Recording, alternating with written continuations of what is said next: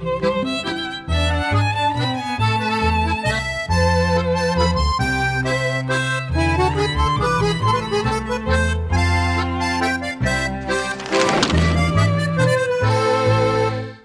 们曾经给大家介绍过智利的小说家波拉尼奥，这个人呢，四十岁开始写小说，五十岁的时候就过世了，非常的遗憾。呃，那一期节目里面，我们讨论过，对于一个艺术家来讲啊，他年龄的问题，呃，有非常多的了不起的大艺术家呢，其实活得太短了，实在是非常遗憾。比如说像王勃、像李贺，还有像梁玉春，呃，以及。今天我要跟大家介绍的朱生豪，朱生豪是在中国翻译莎士比亚最著名的两个人之一，另外一个人就是梁实秋。呃，朱生豪呢只活了三十二岁，但是三十二岁的生涯当中啊，他用最后的两三年的时间里面，翻译了莎士比亚三十七部剧作当中的三十一部，非常之了不起。好，我今天要跟大家介绍的是朱生豪的情书全集。我记得在二零零六年的。夏天，我在上海杨浦区的一个图书馆里面花了一个下午的时间，把他的情书看完了。呃，那是我所有的阅读的经验里面非常独特的一个回忆。当然，受他的感发，我也给自己心爱的女孩子写了不少的情书。当年，那么这本书啊，我们不妨从他的故事开始。他在二十一岁的时候，在浙江大学里面念书，认识了同事呃他的一个同学叫做宋清如，然后两个人相恋了。相恋之后一年。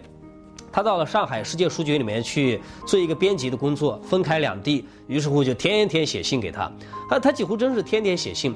这本书呢，收录了他的两百八十封的情书，这是保存下来的。我们在这边呢，的确看到了一个非常不一样的朱生豪，因为，呃，据文字介绍啊，朱生豪是一个非常沉默寡言的人，而且他不善于跟任何人交谈，但唯独面对他的爱人宋清如的时候，他一下子话匣子就打开了。呃，尤其是当他写下来的时候，更加的文思泉涌。我们随便举一个例子，比如说，他刚认得呃宋清如的时候说：“我的野心，便是想成为你的好朋友。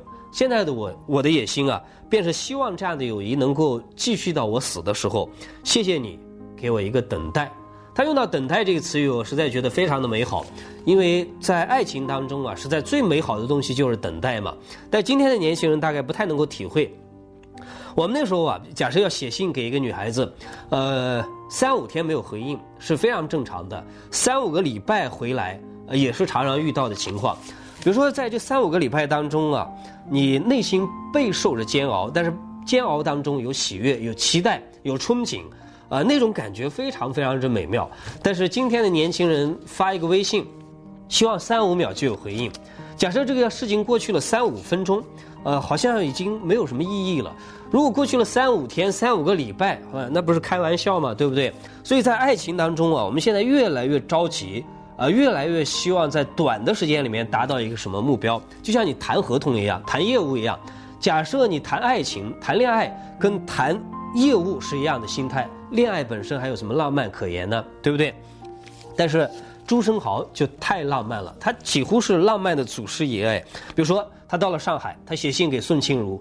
他说：“这里一切都是丑的，雨是丑的，太阳是丑的，人也很丑，连我自己都非常丑，唯独你是蓝天一样的可羡。”呃，还比如说，他说：“我寄给你，呃，全宇宙的爱和自太古之永劫的思念。”这当然是一个年轻人特有的那种表达方法。这个时候他二十一岁，可是越往后啊，他的爱越来越深沉。比如说，他讲：“我的快乐即是爱你。”我的安慰即是思念你，你愿不愿意理我、待我好，则非我所愿所寄。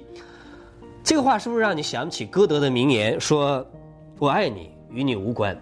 其实他所有的这些表达的方法，我认为完全不亚于那些大文豪，像歌德这些人。但是很遗憾的是，这个让全世界四分之一的人口知道莎士比亚的人，居然一般的读者啊都不太知道他。这个固然因为他只活了三十二岁的原因，但是。呃，想起来实在是很遗憾，而且他有特别多的警句，我觉得完全可以媲美瓦尔德。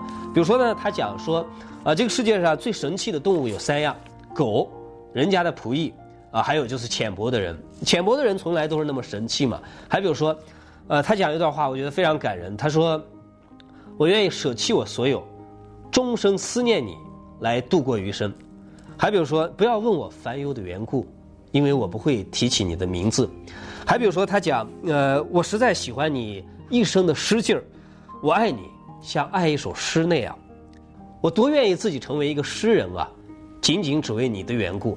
你看看，类似于这样的一些话，我们这样随便读起来都觉得感同身受。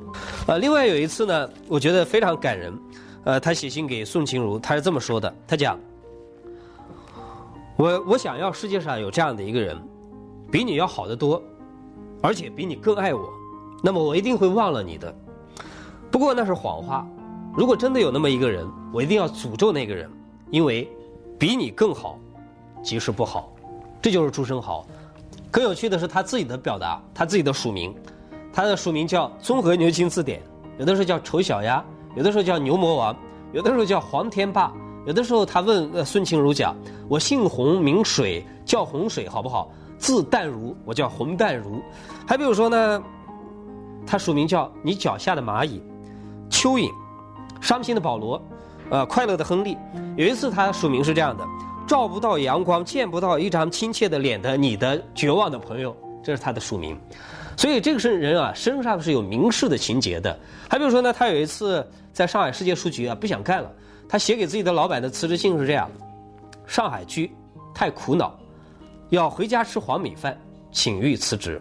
这就是朱生豪，这么好玩的一个人，写了两百八十分的情书，我今天推荐给大家。所以不要犹豫，读完这本书，想到你的爱人，给他写封情书吧。